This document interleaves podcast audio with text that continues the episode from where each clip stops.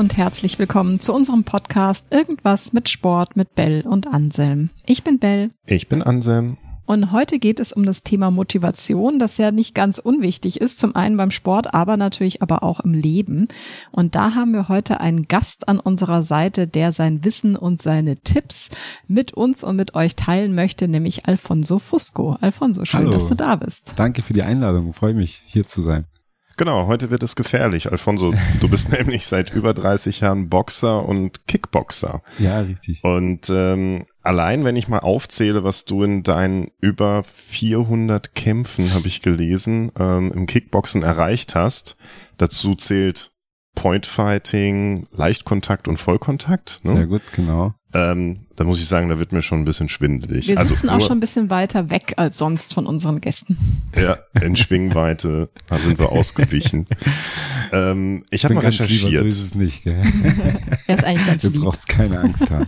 Ja, er ist ganz harmlos, aber anlegen möchte ich mich mit dem nicht.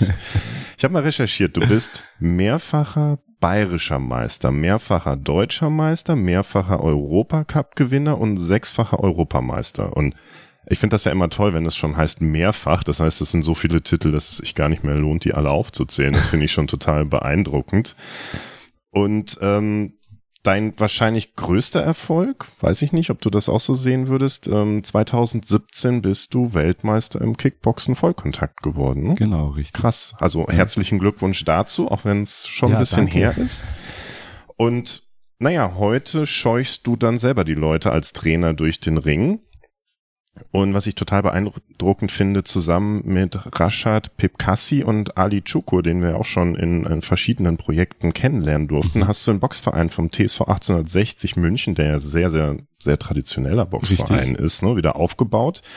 Eure Vision, den Verein in wenigen Jahren in die erste Bundesliga zu bringen und langfristig 1860 zu einem Olympiastützpunkt aufzubauen. Sehr gut. Sehr cooles Projekt. Wie zum Einstieg, wie, wie ist so der Stand? Wie läuft's gerade da? Also sehr gut. Ich äh, setze mich ja gerade jede Woche mit einer Rascha zusammen und wir schreiben gerade ein Konzept eben dafür. Und äh, läuft auch sehr, sehr gut. Und ähm, wenn es durch ist, äh, suchen wir Investoren, die uns dann dementsprechend auch unterstützen, damit wir den äh, Kindern oder auch die Leute äh, helfen, voranzukommen. Cool. Bundesliga haben wir auch schon geboxt. Das heißt, da ist schon der Haken dran. Da ist schon der Haken dran. Genau, das war ja schon mal das größte Ziel von äh, Ali. Ja, Mhm. Das ist unser Abteilungsleiter. Das war ja damals ja auch mein Trainer. Und äh, diesen Wunsch haben wir ihn erfüllt. cool.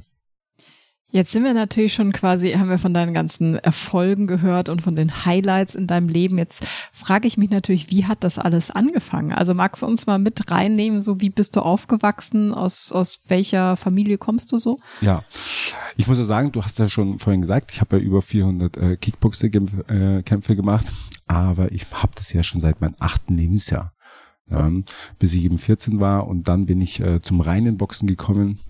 Aber wie habe ich angefangen? Ich äh, hatte keine leichte Kindheit gehabt.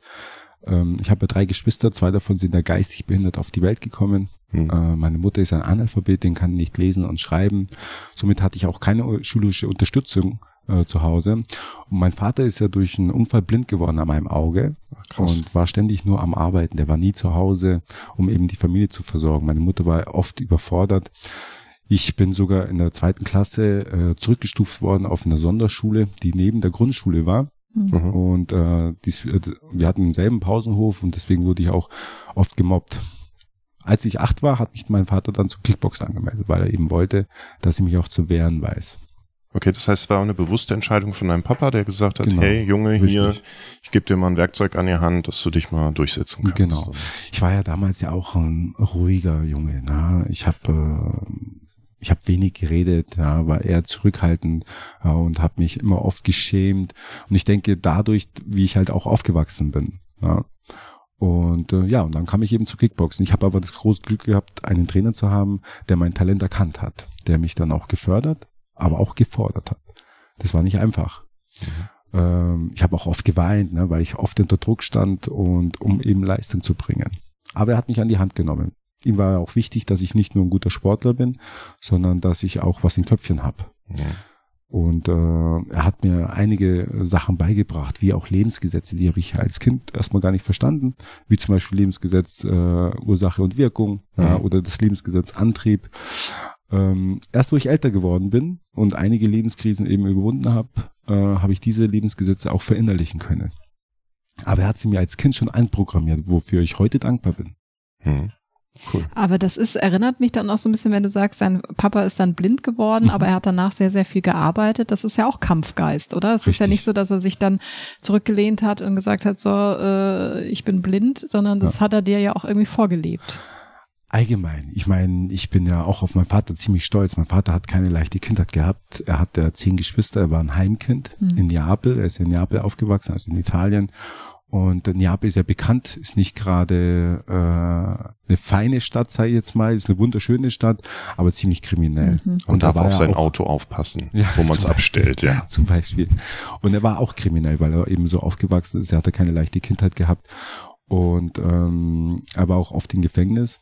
Und irgendwann, wo er eben meine Mutter kennengelernt hat, äh, wollte er sein Leben auf die Reihe kriegen, ist dann nach Deutschland gekommen. Er war erst alleine hier, um sich was aufzubauen und äh, er wusste, er hat zwei geistig behinderte Kinder. Oder besser gesagt, nein. Er hat ein geistig behindertes Kind gehabt, weil mein Bruder ist ja hier geboren in München. Mhm. Und äh, meine ältere Schwester und ich. Und er wollte sich hier ein Leben aufbauen, damit er uns als Familie dann hierher holen kann. Ja, und ich, äh, ich finde, er hat kein leichtes Leben gehabt und hat sich trotzdem um seine Familie gekümmert. Ja, und äh, wollte der Familie was bieten. Mehr als er als äh, eine Kindheit bekommen hat. Ne? Hm. Welche Rolle hat denn da Sport bei dir gespielt? Wenn du sagst, du warst auch beim Sport ja eigentlich unter Druck, weil du Leistung mhm. bringen wolltest, aber war das für dich auch manchmal so ein bisschen eine Flucht aus dem Alltag, wo du gedacht hast, okay, ne, da muss ja. ich jetzt nicht Verantwortung tragen, für meine Familie da sein, irgendwie die Last vielleicht hast du dir auch gespürt auf deinen Schultern, sondern da geht's um mich? Ah, das ist schwierig zu sagen. Ich habe ähm, ja schon auf jeden Fall ich habe äh, schon vermieden, zu Hause zu sein, weil ich auch sehr früh Verantwortung tragen musste, ja, durch meine geistig behinderte Geschwister. Aber es war jetzt nicht so, dass ich jetzt halt im Training überhaupt keine Verantwortung getragen habe. Ja, also mein Trainer hat mich schon gefordert. Also ich habe einige Sachen gemacht, was du als Kind eigentlich nicht tust, ja, wie zum Beispiel plakatieren gehen oder ich musste auch das Training übernehmen. Ich habe als 14-Jähriger habe ich Studenten trainiert und so. Ne? Mhm. Das hat mir natürlich äh, weitergeholfen im Leben. Mhm. Aber als Kind verstehst du das nicht. Ja? Also ich stand zu Hause unter Druck und im Training unter Druck. Ja? Und irgendwie musste ich schon lernen, damit klarzukommen. Wie bist du denn damit klargekommen? Ja, war schwierig. Also ich hatte keine schöne Kindheit gehabt. Ne? Ich hatte auch keine Freunde gehabt, weil ich immer nur zu Hause oder im Training war. Wenn meine Eltern zum Beispiel im Urlaub waren, war ich dort. Ich habe dort übernachtet. Ich bin in der Früh aufgestanden, ja, musste hier aufräumen, musste da aufräumen. Ich habe jeden Tag sogar gebeten, ob äh, dass mein Trainer gut gelaunt ist. Ne? Also ich hatte immer Angst, wenn er schlecht gelaunt ist, ja, dann weiß ich, oh, heute ist kein guter Tag. Ne? Und äh, deswegen war ich immer unter Druck hm. Ab welchem Punkt hast du denn für dich den, also den, den Spaß beim Boxen entdeckt?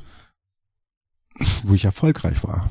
Okay. ich wurde dann ziemlich früh erfolgreich und ähm, aber dieser Erfolg war nicht immer auch schön, weil ich ja keine Freunde hatte. Also wenn man erfolgreich ist, ja, dann möchte man das ja auch gerne teilen. Ja, ich zum Beispiel als Kind habe ich äh, Pokale hergeschenkt, ne, damit ich Freunde habe. Okay. Die haben mich zu Hause besucht. Boah, du hast ja viele Pokale. Und ich so, hier, magst auch einen haben? Und so. Mhm. Klar habe ich ja. das als Kind nicht verstanden. Ja. ja aber ich habe es getan. Und ähm, aber das war, mei, der Sport hat mich äh, eingeholt. Ja, das war einfach das, was ich äh, konnte, was ich äh, ich war erfolgreich, ich war gut dabei. Hm. Ja, und äh, deswegen bin ich auch dran geblieben, was nicht einfach war. Ist ja auch manchmal so eine Symbiose, ne? Aus ich mache etwas, was mir Spaß macht und werde erfolgreich damit, oder ich mache etwas, was ich gut kann und merke, äh, dass ich dadurch dann den Spaß entwickle. Richtig. Vielleicht ganz kurz für uns, die sich mit dem Boxen gar nicht so beschäftigen. Wir haben ja auch gesagt, du bist Boxer und Weltmeister bist du im Kickboxen, Kickboxen mhm. geworden. Ne? Nimm uns mal mit, was ist eigentlich Boxen? Was macht den Reiz am Boxen aus? Hm. Was macht der Reiz aus? Also hm, man sollte das Boxen oder auch das Kickboxen schon als Sport sehen. Da geht's nicht nur um äh, Klopfen, sondern da geht's wirklich darum, äh, der Beste zu sein in dem, was du tust, wie in Mhm. jeder Sportart. Ja, und das hat mich halt gereizt. Ne? Ich habe äh, Muhammad Ali gesehen als kleines Kind, ich habe Mike Tyson gesehen, ja, und das waren so meine Vorbilder damals, ne? oder Oscar de la Hoya, ne? äh, Olympiasieger, und das waren so meine Vorbilder. Und ich dachte, hey, ich möchte auch so, so werden. Hm. Ja? Und das war so meine Motivation. Okay. Was macht dir denn mehr Spaß, Boxen oder Kickboxen?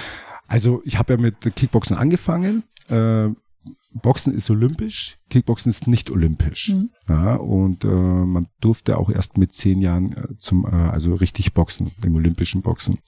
Aber ich bin erst mit 14, ich hatte ja dann einen, einen Streit gehabt mit meinem damaligen Trainer, weil ich eben so viel unter Druck war und dann komm, kam ich in die Pubertät, ich wollte Freunde, ich wollte Mädchen kennenlernen. Ne? Hm. Und das hat er so ein bisschen verhindert. Er wollte nur, dass ich trainiere, dass ich fleißig bin, ja, und nichts anderes tue.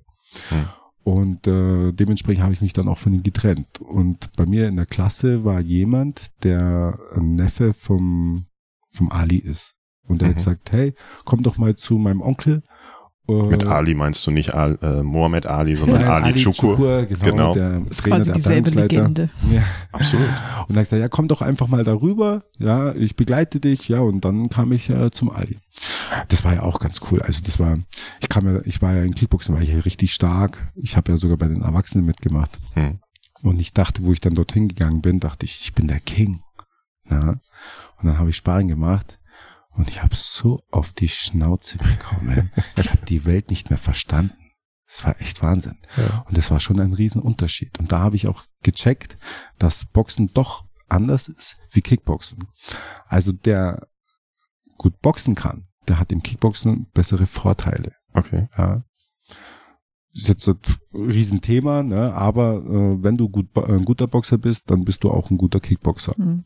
Zum Beispiel auch in, in Westen, ob das jetzt die Russen sind oder Ukrainer, äh, das sind ja auch äh, einige, die ja mit Kickboxen angefangen haben ja, und Mhm. dann zum Boxen kamen sozusagen.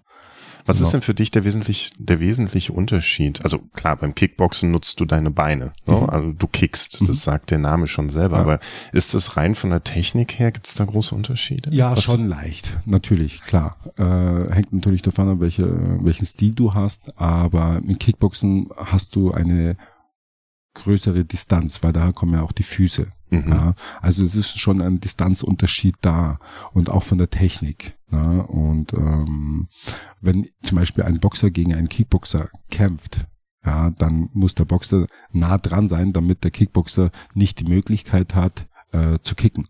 Mhm. Und ein Kickboxer kann nicht so gut äh, boxen wie ein äh, Boxer. Mhm. Ja, das ist oft auch der Fall, wenn man so mal ein bisschen die Kämpfe anschaut.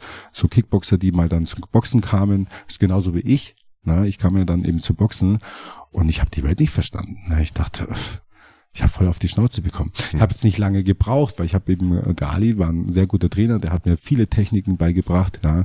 Ich weiß auch noch, das waren drei Wochen danach, meinten die Jungs zu mir so, hey, hast du uns verarscht? Ich sage, ja, wieso? Auf einmal bist du so gut.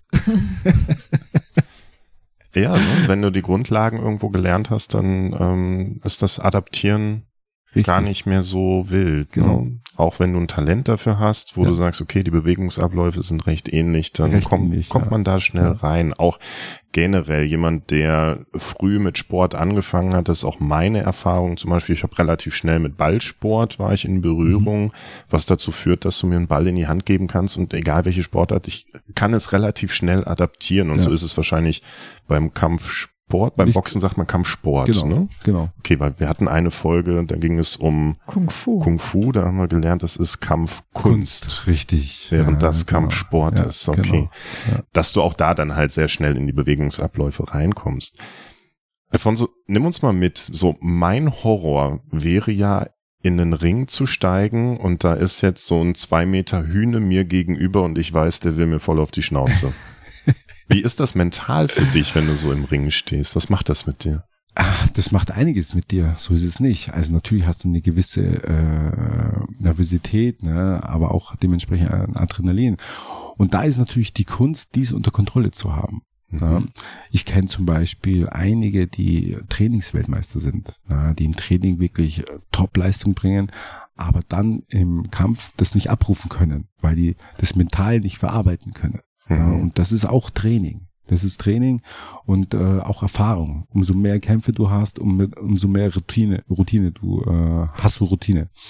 Und ähm, es ist ja auch so, dass wenn also bei mir war das oft der Fall, ich denke bei vielen anderen Sportlern auch, wenn du dann eine gewisse Routine hast und du dann Kämpfe machst, wo du weißt, okay, der Gegner ist jetzt vielleicht nicht so stark und dir fehlt diese Nervosität, habe ich immer schlecht gekämpft. Mhm. Also das hat man schon gebraucht. Mhm. Aber hast du da irgendwie ein Ritual oder hast du da irgendwie Tipps, wo du sagst, das sage ich mir, bevor ich in den Ring steige oder das ich visualisiere das vorher oder Natürlich. wie machst du das ja, mental? Ja, ja klar. Also ich, äh, ich visualisieren. Ja, ich stelle mir immer vor, äh, wie ich etwas mache. Ja, ich stelle mir vor, wie ich den Gegner besiege. Ich stelle mir vor, wie der Ringrichter meine Hand hochhebt. Also das ist dann schon wichtig. Das gehört dazu. Das sollte man auch, ja, wenn man erfolgreich sein möchte. Ja, und äh, solche Sachen mache ich. Ich bete immer kurz vorm Kampf. Na, das ist auch so ein Ritual von mir. Mhm. Ich ziehe immer äh, meinen äh, rechten Handschuh an, bevor ich meinen linken Handschuh mhm. anziehe. Das ist auch so ein Ritual. Ich dachte, sowas hätten nur Fußballer. Nein, ich denke, das haben einige Sportler in verschiedenen Sportarten. Okay. Na, jeder hat so sein Ritual und das ist normal, das gehört dazu. Mhm. Jetzt sind Spannend. wir ungefähr stecken geblieben, als du gesagt hast, ne, du hast dich von deinem Trainer getrennt, mhm. äh, bist dann zu Ali gegangen. War da derselbe Druck oder war das dann anders? Eigentlich schon, aber äh, ich habe mich nicht mehr so unter Druck äh, gefühlt wie, äh, wie damals. Ja, das war schon ein riesen Unterschied, aber das hat auch was mit dem Charakter des Trainers zu tun. Ja, und der, der Roland hieß der, der war schon, ähm, der wollte nur Leistung, Leistung, Leistung, Leistung. Er war ein sehr intelligenter Mann, na? der wusste auch mit Menschen umzugehen, der wusste, der konnte dich fertig machen psychisch, aber der konnte dich richtig krass aufbauen, von mhm. der Psyche her. Ja. Und ähm, ich hatte jeden Tag mal das oder das. Ja, und das war einfach, ich war zu sehr unter Druck gestellt. Und wo ich dann zu Ali kam, war ich nicht mehr so unter Druck gestellt. Ich habe doch auch gelebt, ich habe Freunde dann gehabt, ich habe eine Freundin gehabt, ne, und habe das Training schon ein bisschen nachgelassen, weil ich ein bisschen Leben hatte. Hm. Ne? Und äh, ja, genau. Aber trotzdem habe ich ja durch meine Erfahrung, ja, war ich ziemlich erfolgreich. Hm. Bis ich 19 Jahre alt war. Und dann habe ich meine Schulter ausgekugelt bei der Bundesliga. Das ist ja auch, du hast ja gesagt, ne, die war dann ausgekugelt und dann fing für dich ja auch ein langer Prozess an oh, mit ja. Reha und OP mhm. und wieder, äh, wieder probiert und dann nochmal ausgekugelt und so, wo du sagst, boah, was hat dich denn, also hast du da auch mal überlegt, so weit schmeiß ich alles hin, ich ja, lasse es mit dem Boxen sein, oder? Natürlich, also das ist eine, eine ganz normale Denkweise. Ich meine, jeder zweite hätte aufgehört. Ja, beim ersten Mal, ich meine, alleine, wo ich meine, meine Schuld aus, also es war eine, so die beste Zeit, ja, mit 19, ich habe für Hertha BSC Bundesliga geboxt. Ich war auch der Einzige, der alle Kämpfe in dieser Saison gewonnen hat, bis eben auf den letzten, wo ich meine Schuld ausgekugelt hatte. Den Gegner hatte ich ja vorher schon geschlagen gehabt. Äh, und, ähm, und der Ringarzt hat sie mir durch das Einrenken kaputt gemacht. Er hat über eine halbe Stunde gebraucht. Oh. Ja. Und ich Horror. bin dann, ja, das war nicht cool. Auf jeden Fall bin ich dann mit meinem äh, Trainer, mit einer Alia, wieder nach München gefahren. Ich habe einen Orthopäden aufgesucht und er hat sich das angeschaut und meinte zu mir, Schulter ist kaputt. Äh, muss operiert werden. Hm. Da hat er mir gesagt, was er alles machen muss. Und dann habe ich aber ganz frech gefragt, ich war ja 19, so, ja, wann kann ich wieder boxen? Und dann hat er mich ganz komisch angeschaut und meinte zu mir, junger Mann, das war's sie können wahrscheinlich nie wieder boxen. Mhm. Und das war natürlich ein Schlag ins Gesicht. Mhm. Ja, weil das war ja alles, was ich hatte, alles, was ich wollte, alles, was ich äh, liebte. Ja, und das hat man mir weggenommen. Hatte ich eine schwierige Zeit gehabt. Ja, und ähm, nach zehn Monaten, also ich wurde operiert, nach zehn Monaten dachte ich, komm, probierst es einfach. Ich bin ins Training gegangen. Das Training hat mir wieder gut getan. Ja, und dachte ich, komm, probier es einfach nochmal. Und dann äh, wollte ich auch wieder kämpfen. Und äh, beim ersten Kampf in der ersten Runde, nach nicht mal zwei Minuten, ist die Schulter wieder rausgegangen. Dann ging dasselbe Spiel natürlich von vorne mhm. los. Ne? Dann äh, musste ich wieder operiert werden.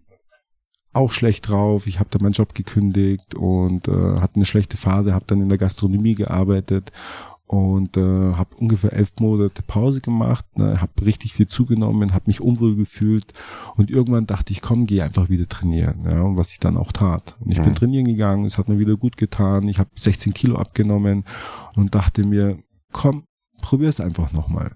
was ich dann auch tat. Ich weiß noch, das war die bayerische Meisterschaft. Und den ersten Kampf habe ich gewonnen. Beim zweiten Kampf in der zweiten Runde habe ich mir wieder die Schulter Oh ausgekugelt. nein. aber die Schulter ist von selber direkt wieder reingegangen. Ich wurde kurz angezählt, durfte aber den Kampf fertig führen und habe den Kampf noch gewonnen. Nur mit meiner Fürhand. Ich hab, bin ja mit meiner Fürhand, also mit meiner linken, ziemlich stark gewesen, weil ich ja hauptsächlich in dieser Zeit ja mit links trainiert hatte. Hm. Durfte aber im Finale nicht mehr antreten, weil der Ringarzt mir die Freigabe nicht mehr gegeben hat. Okay. Drei Wochen danach war aber die Süddeutsche Meisterschaft und wegen meiner Leistung habe ich mich dafür qualifiziert. Und ich dachte mir, komm, die drei Wochen, das kriege ich hin. Äh, Du musst ja nur bis zur zweiten Runde durch K.O. gewonnen haben, bis die Schulter rausspringt, dann Ja, hast du es ja hinter dir. einfach wäre. gell? auf jeden Fall war ich dann auf der Süddeutschen Meisterschaft und die Schulter ist ständig rein, raus, rein, raus. Und irgendwann hat der Ringrichter den Kampf abgebrochen und hat gesagt, es hat ja auch keinen Sinn gemacht. Ja. Naja, naja also ich habe es dreimal probiert und dreimal bin ich gescheitert. Ja. Spannend finde ich auch, dass du sagst, der Ringrichter hat den Kampf abgebrochen. Mhm. Dir ist gar nicht in den Sinn gekommen, dass du aufhörst. Nein, auf keinen Fall. Auf keinen Okay. Fall. Nein. Ja, aber du bist da voller Adrenalin. Also, ich meine, wenn du kämpfst, wenn du reingehst, dann bist du auch bereit zu kämpfen. Ja, da denkst du nicht dran. Ja. Und äh, ja, auf jeden Fall war es dann so, dass ich meinen alten Trainer zufällig getroffen hatte und wir einen Smalltalk hatten. Wir waren ja schon im Streit damals, aber wir hatten einen Smalltalk und da habe ich ihm das erzählt mit der Schulter. Und der hat mir gesagt, der kennt einen Professor, der Schulter- und Kniespezialist ist, ähm, Sportorthopädie bei der Rechts der Isar. Und den hat er mir vorgestellt. Der Dr. Professor Imhof. Richtig cooler Typ. Hm. Auf jeden Fall hat er sich mir die Schulter angeschaut und meinte zu mir, er meldet sich in ein paar Tagen. Nach vier Tagen hat er mich angerufen und hat mich gebeten, zu ihnen in die Klinik zu kommen, was ich dann auch tat. Und dann komme ich in die Tür rein und dann lächelt er, ja, Herr Fusco, kommen Sie rein, ich habe eine gute Nachricht für Sie, setzen Sie sich mal hin. Und dann hat er mir erklärt, äh, dass er äh, eine bestimmte Technik hat, ja, die er bei mir gerne anwenden würde. Und er denkt, dass ich dann auf jeden Fall wieder boxen kann. Ich wäre halt aber nach hinten eingeschränkt. Seitdem kann ich nicht mehr richtig werfen zum Beispiel. Ne? Oder wenn ich Okay. jetzt meine Hände, Hände nach hinten einschränke, dann äh, ist es ein unangenehmes Gefühl nach einer Zeit. Mhm. Aber Boxer holen ja nicht aus. Boxer Mhm. schlagen ja aus der Schulter aus, wenn man es richtig macht.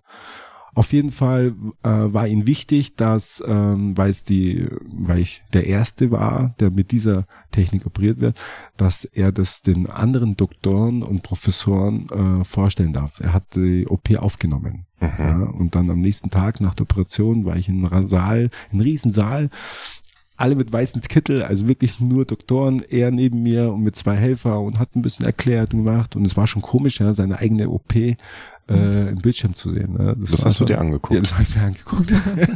Anselm würde ohnmächtig werden. War cool. Irgendwie cool, aber komisch. Spannend. Auf jeden Fall habe ich eine lange Reha gemacht und dies hat er auch begleitet. Ne? Der wollte immer sehen, wie sich das entwickelt. Hm. Ja, und irgendwann konnte ich wieder boxen. Was ist das für ein Gefühl, wenn du, also du musst ja dann irgendwie auch ein bisschen Vertrauen wieder zu deinem Körper aufbauen, ne? Weil du denkst ja wahrscheinlich erstmal so, wer weiß, ob das hält. Ja, richtig. Also das war natürlich eine Einschränkung im Kopf, ne? auch im Training, weil äh, ich mich nicht getraut habe zu schlagen. Ja, geht die Schulter wieder rein, ge- äh, raus oder geht die geht sie wieder von selber rein. Ich meine, vorher ist die Schulter auch, ich bin zum Beispiel Wakeboarden gefahren, ist die Schulter rausgegangen. Ne? Oder ich bin nur blöde Bewegung, ist die Mhm. Schulter wieder rausgegangen, wieder reingegangen. Ne? Und das hattest du immer im Kopf. Aber seitdem hatte ich keine Probleme mehr. Natürlich mal immer mal ab und zu leichte Schmerzen. Hängt natürlich auch vom Wetter ab, ne? weil ich habe auch Titan äh, in der Schulter. Aber nichts Tragisches. Für mich war es wichtig, dass ich wieder boxen konnte. Und das konnte ich. Ja? Und somit konnte ich mich wieder aufbauen. Das heißt, ich habe wieder Kämpfe gemacht, bin, habe wieder Bundesliga geboxt, ja, und dann kam ich wieder auf die deutsche Meisterschaft. Und was ist dann passiert? Meine Schulter ist rausgegangen. Natürlich. Aber nicht die rechte, sondern die linke. Oh nein. Äh, Du kanntest da ja einen guten Arzt. Genau, sehr gut. Ich kannte den guten Arzt und da bin ich auch direkt dann rübergegangen. Aber ich muss sagen, ich habe über sechs Jahre verloren. Über welchen Zeitraum reden wir da? Also um- Wo das zu ist welchem, um, um welches Jahr war das, wo du das erste Mal operiert wurdest? 2000, 2004. Das 2004, war der okay. Tag, also das war das Jahr, wo mein äh, Sohn auch geboren worden ist. Mhm. Da war ich äh, 20 Mhm. Und ähm, richtig boxen konnte ich wieder mit ungefähr 27. Okay. Ja. Also wo ich dann äh, verletzungsfrei wieder richtig starten konnte. Also in dieser Zeit habe ich natürlich viel, viel Zeit und das ist für einen Leistungssportler natürlich äh, enorm viel Zeit. Ne? Klar, vor allem es sind ja auch ich sag mal so die besten beste Jahre, Zeit, ne, ja, wo genau. du wirklich Richtig. Vollgas geben Richtig. kannst, wo dein Körper regeneriert, wo Richtig. du Muskulatur aufbaust, Schnellkraft Dich aufbaust, weiterentwickelst und so, ne? dich auch mental weiterentwickelst und das finde ich ein ganz ja, aber das, da muss ich ja dazu sagen, da hat mir diese Phase natürlich geholfen, Ja. ja, mental. Weil, wie gesagt, jeder, jeder hätte vorher schon aufgegeben. Aber ich muss auch dazu sagen, durch meinen ersten Trainer, das, was er mir in der Kindheit schon einprogrammiert hat, ja, auch die ganzen Lebensgesetze, die habe ich da erst abrufen können. Hm. Ja? Und deswegen bin ich dankbar dafür, dass ich diese Zeit hatte. Natürlich war das für meine Karriere nicht gerade äh, gut, aber für mich als Person schon. Naja, wenn du sagst, du hast mit sechs angefangen, Mit acht. mit acht angefangen zu boxen, dann sind das zwölf Jahre Vorbereitung genau auf den Moment, ne, Richtig. wo du wirklich am Boden liegst. Richtig. Und ich, ich kenne das aus meinem eigenen Sport. Ne? Je älter ich werde, je mehr Verletzungen ich davontrage, desto mehr Angst habe ich persönlich auch vor diesen Schmerzen, weil ich plötzlich äh, die Schmerzen schon kenne. Ne? Und das, Ja. ich, ich persönlich finde das immer total faszinierend. Ähm, ich bin jetzt kein, kein Skifahrer, weil ich bin in Ostwestfalen groß geworden. Wir haben keine Berge. Ähm, und wenn ich dann hier in, in den Alpen irgendwie Skifahren gehe und die kleinen achtjährigen Dötzken an mir vorbeigeschossen kommen, irgendeine Skrupel irgendwie ohne Angst und, und ich stehe da oben und ich weiß, was Schmerzen bedeuten können, ich traue mich da kaum runter. Und deswegen finde ich es so faszinierend, dass du sagst, ja, ich kannte die Schmerzen, aber du bist trotzdem am Ball geblieben und Ja. du hast trotzdem bei jedem Kampf bist du wieder das Risiko eingegangen, dass die Schulter da auskugelt. Ne? Ja, richtig. Aber das Interessante ist ja auch, dass dein größter Erfolg kam ja nach der Verletzungspause. Genau. Also Weil der, ich das immer so, weil ich habe als Kind ja schon davon geträumt, Weltmeister zu werden. Ich meine, jeder Sportler in jeder äh, Sportart, der träumt davon, der Beste zu sein. Das ist ganz normal. Und irgendwie hat das Leben mir die Chance gegeben. Ne? Das heißt, äh, ich hatte ja eigentlich schon in der Zeit aufgehört. Natürlich habe ich ein bisschen noch geboxt. Ich war Trainer und dann äh, und den Kickboxen war ich ja auf der Rangliste ziemlich weit oben. Dann habe ich eben einen Anruf bekommen und dann hieß es, äh, hättest du Lust gegen den Weltmeister aus Ukraine zu kämpfen? Weil der, der eigentlich hätte kämpfen sollen, sich verletzt hat. Hm. Und ich dachte mir erstmal, äh, gegen den Weltmeister, na, pff, bist du überhaupt fit? Na? Aber dann habe ich mir über, äh, überlegt, so, wenn ich jetzt absagen würde, würde ich mir das nicht verzeihen. Wenn ich diese Chance nicht nutze, ich würde dann immer sagen, hättest du bloß. Hm. Und ich hatte ja nichts zu verlieren. Ja?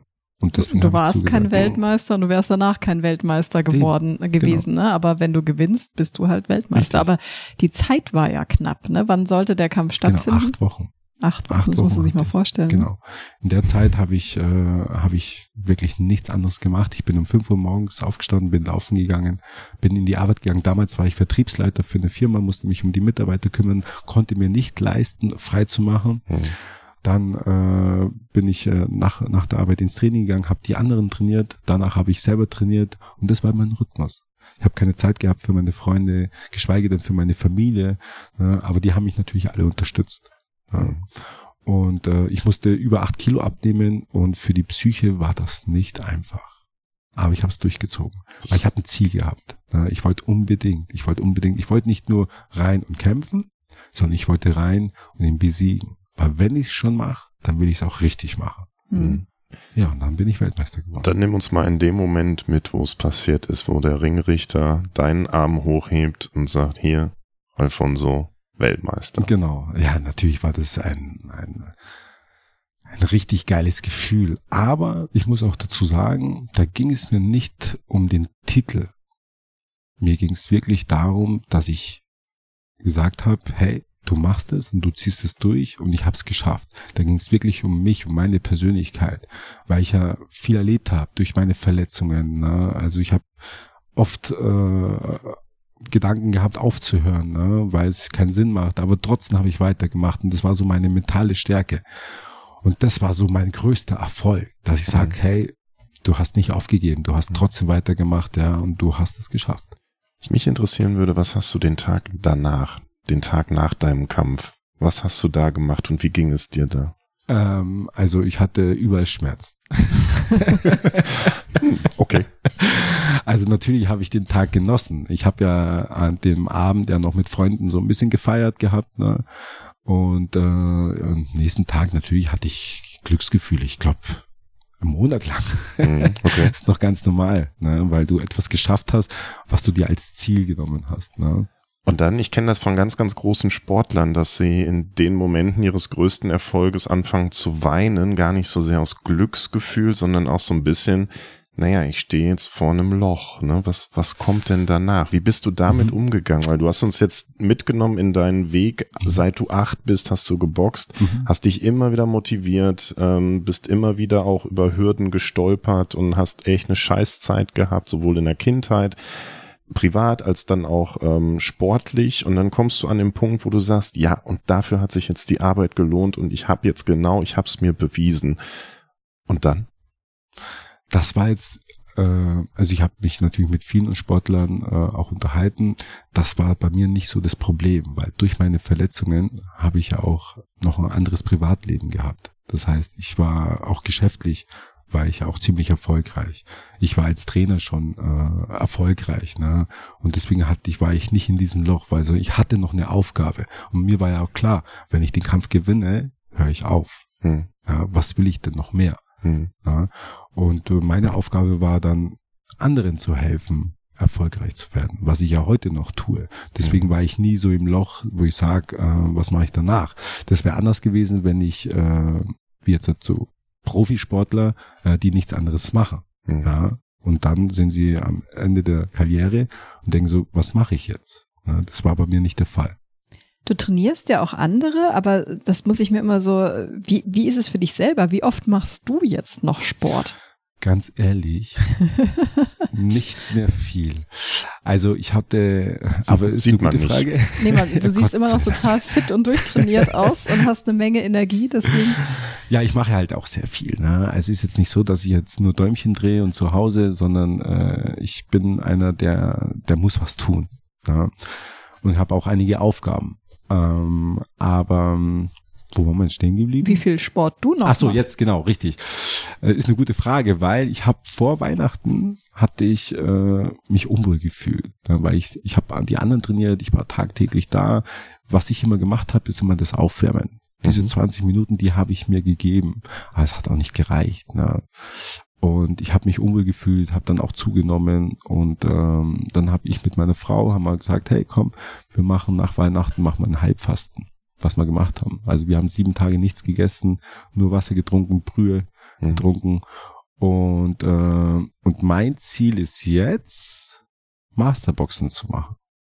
Ah, das hattest du im Vorgespräch oder kurz bevor wir angefangen haben mit der Aufnahme erzählt. Das ist dieses wie im alte Herrenfußball. Richtig. Wie muss ich mir das vorstellen? Ja, äh, alt, ich finde den Begriff Masterboxen viel schöner als, als Altherrenfußball.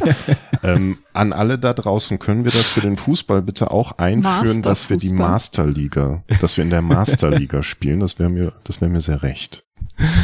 Also Masterboxen ist, kann man sogar ab 35, wenn man vorher Weltmeister war. Nein, nein, nein, nein, nein, eben nicht. Wenn man vorher vielleicht nur zwei Amateurkämpfe oder überhaupt keine Boxerfahrung hat, dann darf man sogar ab 35. Wenn man erfahren, äh, erfahren ist, so wie ich, darf man erst ab 40. Ah, okay. Sozusagen. Weil bis 39 darfst du noch olympisch boxen. Okay, aber das heißt jetzt, ich habe überhaupt kein, äh, keine Erfahrung im Boxen, mhm. habe noch nie einen Boxkampf mhm. gemacht. Ich bin über 35. Das heißt, ich könnte jetzt Masterboxen. Richtig. Wir haben auch viele Frauen bei uns, die jetzt Masterboxen. Oh. Ne, also ist cool.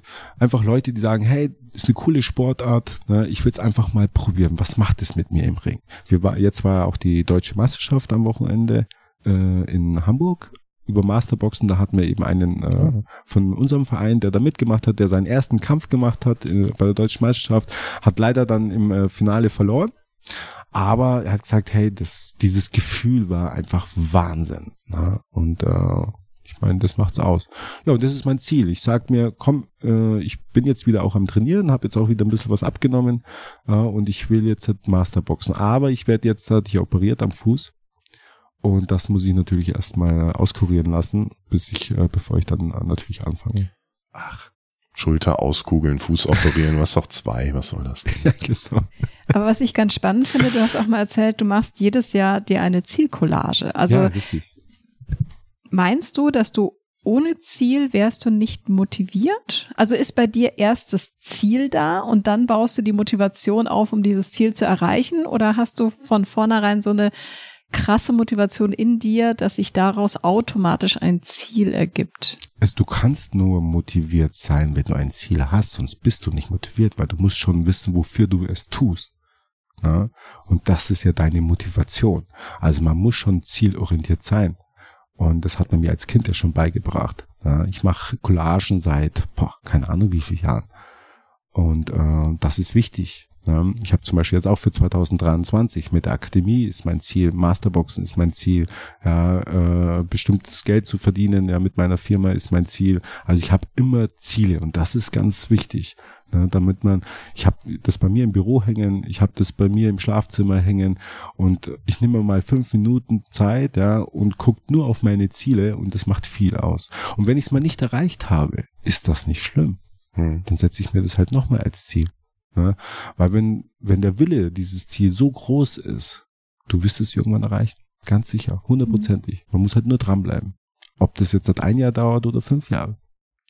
Wie, wie setzt du dir denn die Ziele? Also ich bin total d'accord, ne? Ich bin erst dann, habe ich eine, einen Antrieb und eine Motivation, wenn ich weiß, wofür. Wofür, genau. Manchmal ist es ja aber auch schwer, tatsächlich dieses Wofür so zu setzen, dass es mein Wofür ist mhm. und ich nicht ein Ziel erreiche und plötzlich merke, hoppala, das, jetzt habe ich das Ziel von irgendwem anders erreicht, aber eigentlich hatte ich da, weiß ich nicht, hat mal mir ein Kumpel irgendwie gesagt, sollst mhm. du mal machen, weil du kannst das gut. Wie setzt du dir denn diese Ziele, die dich motivieren? Ja gut, das kristallisiert sich, denke ich, raus nach einer Zeit, wenn du merkst, oh, ist doch nichts für mich. Ja, natürlich war das so die Anfangseuphorie. Ja, so, hey, cool, das will ich auch können. Mhm. Ja, aber man muss dann auch schon merken, ob man dafür begabt ist. Ja, und wenn du merkst, mh, hm, das ist doch nicht so meins, ja, dann sollte man sich doch andere Ziele setzen. Okay, das ja. heißt, verstehe ich es richtig, dass du sagst, es ist viel auch Trial and Error. Ich probiere mal Sachen aus, gucke, genau. gefällt Natürlich. es mir, gefällt es Natürlich. mir nicht, adaptiere dann, so bis du das gefunden hast, wo du sagst, das macht mir den Spaß, dass ich mir dann auch wirklich das Ziel setzen Vor kann. Vor allem, wenn ich ziel, äh, nicht zielorientiert bin, wenn ich nicht weiß, was soll ich denn machen mit meinem Leben, hm. dann sollte man Dinge ausprobieren. Man muss halt ins Tun kommen. Hm. Ja, und irgendwann, das ist ein Bauchgefühl, wie das Verliebtsein. Ja, das ist ein Bauchgefühl so, hey, das ist cool, das ist mein Ding. Mhm. Ja, und dann hast du auch ein Ziel, da besser zu werden. Okay. Jetzt darf ich dir verraten, ähm, wir machen, ich mache das auch häufig, ähm, so eine Zielcollage. Cool. Auf meiner Zielcollage dieses Jahr ist ein Bild von einem Boxer drauf. Okay. Ob es für die Masterclass Vielleicht reicht, weiß ich nicht. Aber ich möchte das tatsächlich dieses Jahr ausprobieren, zu boxen. Weil wir hatten das mit Bell in der Folge mit der Lea, wo wir uns über Zirkusartistik äh, unterhalten haben. Was ich total spannend finde, ist, Sportarten miteinander zu kombinieren, so dass ich sie nutzen kann. Ja. Ne? Und für uns ist zum Beispiel so, dass die, die Frage, okay, im Fitnessstudio, wofür mache ich, wofür gehe ich ins Fitnessstudio und pumpe? Klar, ich möchte ja. gut aussehen, ne, ja. das ist das eine, aber wofür kann ich es nutzen? Und mhm. da ist zum Beispiel bei mir das Thema Fitnessstudio und Laufen, also Kondition, war für mich immer Fußball mein Ziel. So, jetzt merke ich, Fußball ist offensichtlich gerade, ich habe das auch über 30 Jahre gemacht, ist vielleicht nicht mehr meine Sportart. Was ist, ist denn eine Sportart? Ja, weißt du das? Fußball? Ja. Aber nicht für die Schulter. naja, aber auch. Aber. So, so, und da habe ich gemerkt, okay, Boxen wäre eine Sportart, wo ich genau diese zwei Dinge kombinieren kann. Und von daher hätte ich es einfach mal Bock auszuprobieren. Komm doch einfach mal vorbei. Einfach mal mitmachen. Ich finde dieses, äh, wie viele ältere, also ich zähle uns das mal zu den älteren Leuten, wie viele Sagen ältere Leute ab 35, ab okay. 35 wir, wir äh, fitte wir junge Leute, Masterleute, wir Masterleute genau. kommen denn? Gibt es tatsächlich viele, die zu euch kommen und sagen, ich habe noch nie geboxt, aber jetzt mit 40 fange ich einfach mal an. Also ja, ja, ja. Und das ist ja cool. Ne? Also Boxen ist ja auch individuell. Das heißt nicht, dass du, klar, wenn du jetzt eine große Karriere äh, starten möchtest, dann sollte man das schon als Kind anfangen. Ja? Aber wenn du sagst, hey, das ist eine Sportart, die ist cool, ja, äh, ich trainiere Geist, Körper und nicht nur bestimmte Bereiche, sondern wirklich rundum. Ähm, wir haben viele Masterboxer bei uns. Ja, wir, zum Beispiel Sonntag ist ja nur Masterboxer-Training.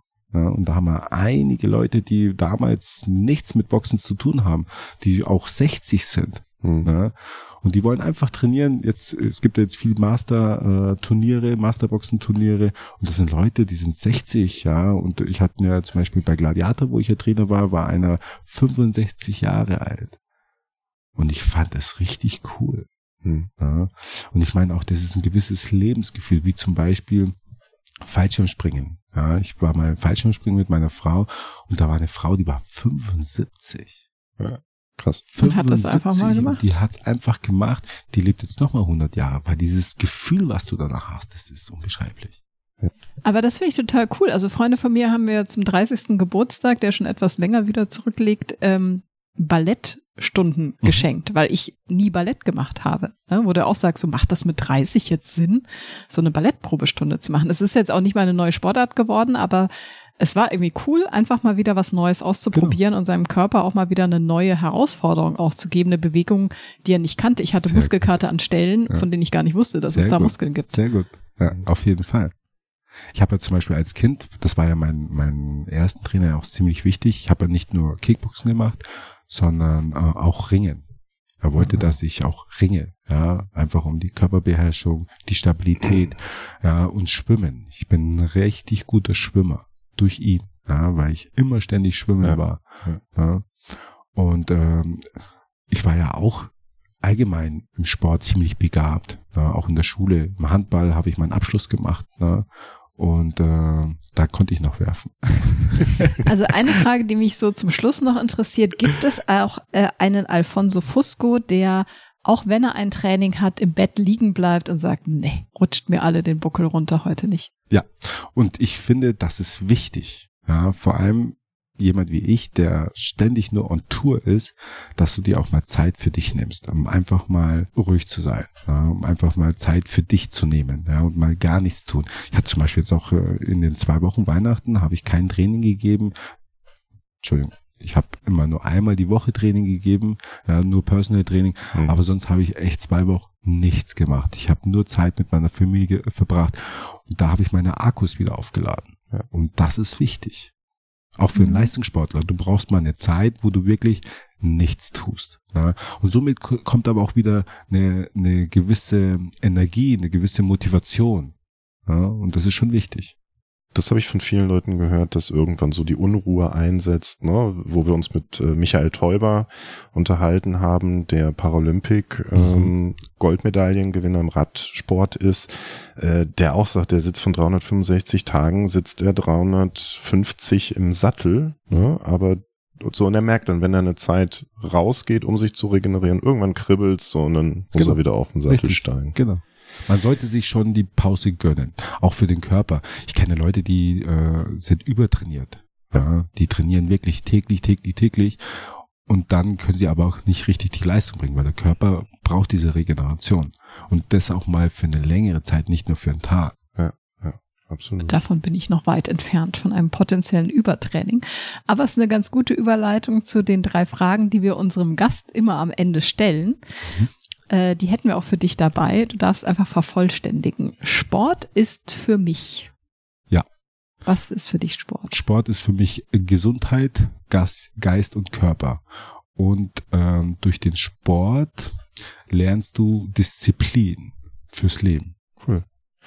Jetzt hast du schon uns viel erzählt, was du so in Zukunft vorhast, aber meine nächste persönliche und vielleicht meine nächste nähere persönliche Herausforderung im Sport ist? Ha, Masterboxen. Würde ich jetzt mal so sagen. Ne? Gibt es für dich eine Herausforderung im Sport, was nicht mit Boxen zu tun hat? Ähm, eine Herausforderung, klar, natürlich möchte ich auch äh, im Leben äh, erfolgreich äh, dastehen. Ich möchte finanziell unabhängig sein.